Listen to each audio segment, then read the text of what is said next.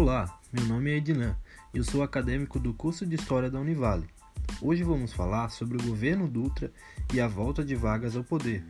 Depois de Getúlio Vargas ter sido deposto do cargo de presidente em 29 de outubro de 1945, ocorreram as eleições presidenciais. Nessa eleição, Eduardo Gomes, da UDN, era apontado como favorito para o cargo, já que Eurico Gaspar Dutra, do PSD, ministro da guerra do governo Vargas e um dos militares que ajudaram a depor Getúlio, não tinha tanta força política quanto seus adversários. Porém, alguns dias antes das eleições, Vargas, do seu alto exílio no Rio Grande do Sul, estrategicamente declara apoio a Dutra, o que faz com que o mesmo ganhasse um gigantesco apoio e fosse eleito. Durante o governo Dutra, muitas coisas importantes ocorreram no país. Em 1946 é criada a nova Constituição Brasileira.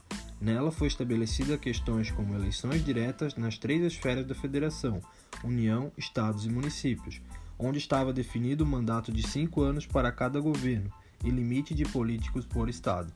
Outro ponto é o do direito e obrigação do voto a maiores de 18 anos alfabetizados, o que já era um grande avanço por incluir mais pessoas para votar, como mulheres, embora representasse apenas um quarto da população brasileira.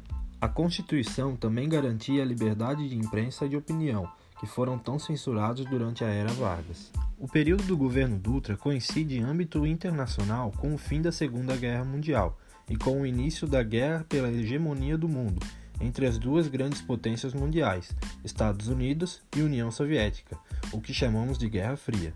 Nesse processo, o Brasil optou por ficar do lado americano, o qual já tinha grandes laços há muito tempo.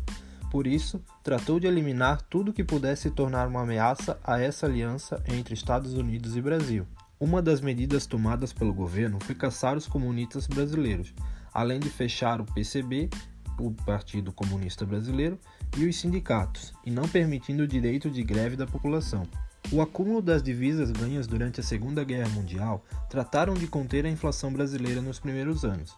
Porém, em determinado momento, essas divisas já estavam acabando e o governo teve que ceder e se tornar mais liberal, favorecendo a indústria no Brasil, aumentando assim o PIB e reduzindo o salário, enquanto o custo de vida aumentava. Porém, o Brasil foi inundado no mercado interno de sobras da guerra e supérfluos como matéria plástica, Cadillacs, ioiôs e bambolês, e nenhuma providência foi tomada para ampliar a capacidade industrial do país. Uma medida peculiar tomada pelo governo Dutra chama a atenção.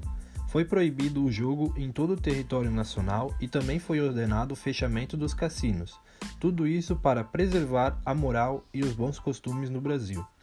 O fato é que os cassinos eram lugares que empregavam milhares de pessoas, inclusive famosos como Carmen Miranda, e o seu fechamento geraram mais de 40 mil pessoas desempregadas.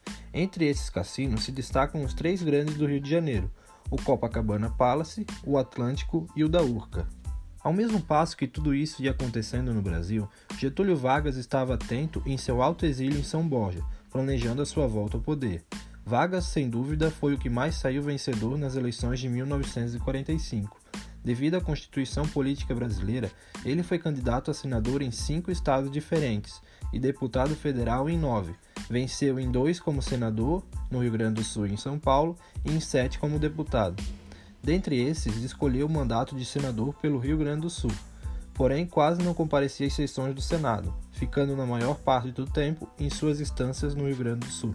Ao longo dos anos que antecederam as eleições de 1950, Vargas tentou garantir a lealdade dos chefes políticos do PSD e, ao mesmo tempo, montar uma base sólida. Ele não seguia uma identidade com um único partido. Viajando pelo país, foi fazendo aliança com políticos e partidos dos mais diversos possíveis. Em São Paulo, conseguiu o apoio de Ademar de Barros, um político populista do PSP, que tinha grande influência na camada operária do interior paulista, porém não tinha forças para disputar no cenário nacional o cargo de presidente.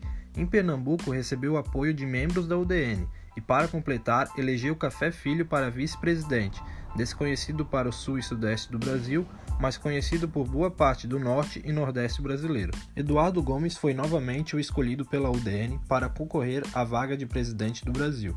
Porém, sua figura já não era a mesma de outras eleições. Estava desgastado e acabou se perdendo de vez quando se posicionou a favor da abolição do salário mínimo. Dutra, e parte do PSD resolveram não apoiar Vargas e lançaram um desconhecido Cristiano Machado para presidente. Ao ver que não tinham chance de vencer, muitos pularam de barco e resolveram apoiar Vargas, deixando Cristiano praticamente sozinho nessa eleição. Dessa forma, com um discurso diferente de outras épocas, mais voltado à questão da industrialização nacional brasileira e ao mesmo tempo à legislação trabalhista, Vargas percorreu todos os estados do Brasil, conseguindo um gigantesco apoio. Estrategista, sabia o momento e a forma de agir diante de cada classe brasileira. É comum observarmos nos seus discursos dessa época uma mudança no tom de voz e na forma como se dirigia ao povo quase sempre iniciava seus discursos com a frase: Trabalhadores do Brasil. Foi desse jeito que Vargas conseguiu novamente voltar ao poder, mas agora de forma democrática e nos braços do povo. Vimos na aula de hoje que, após a saída de Vargas do poder, se inicia um novo momento democrático no Brasil. O governo Dutra é eleito e a nova Constituição é estabelecida. Também observamos que o mundo passava por grandes mudanças que acabaram afetando o Brasil e, dessa forma, medidas e escolhas tiveram que ser tomadas pelo governo. Ao mesmo passo, observamos como Vargas agiu estrategicamente durante esse período, para poder retornar como presidente do Brasil. Esse foi o conteúdo da aula de hoje.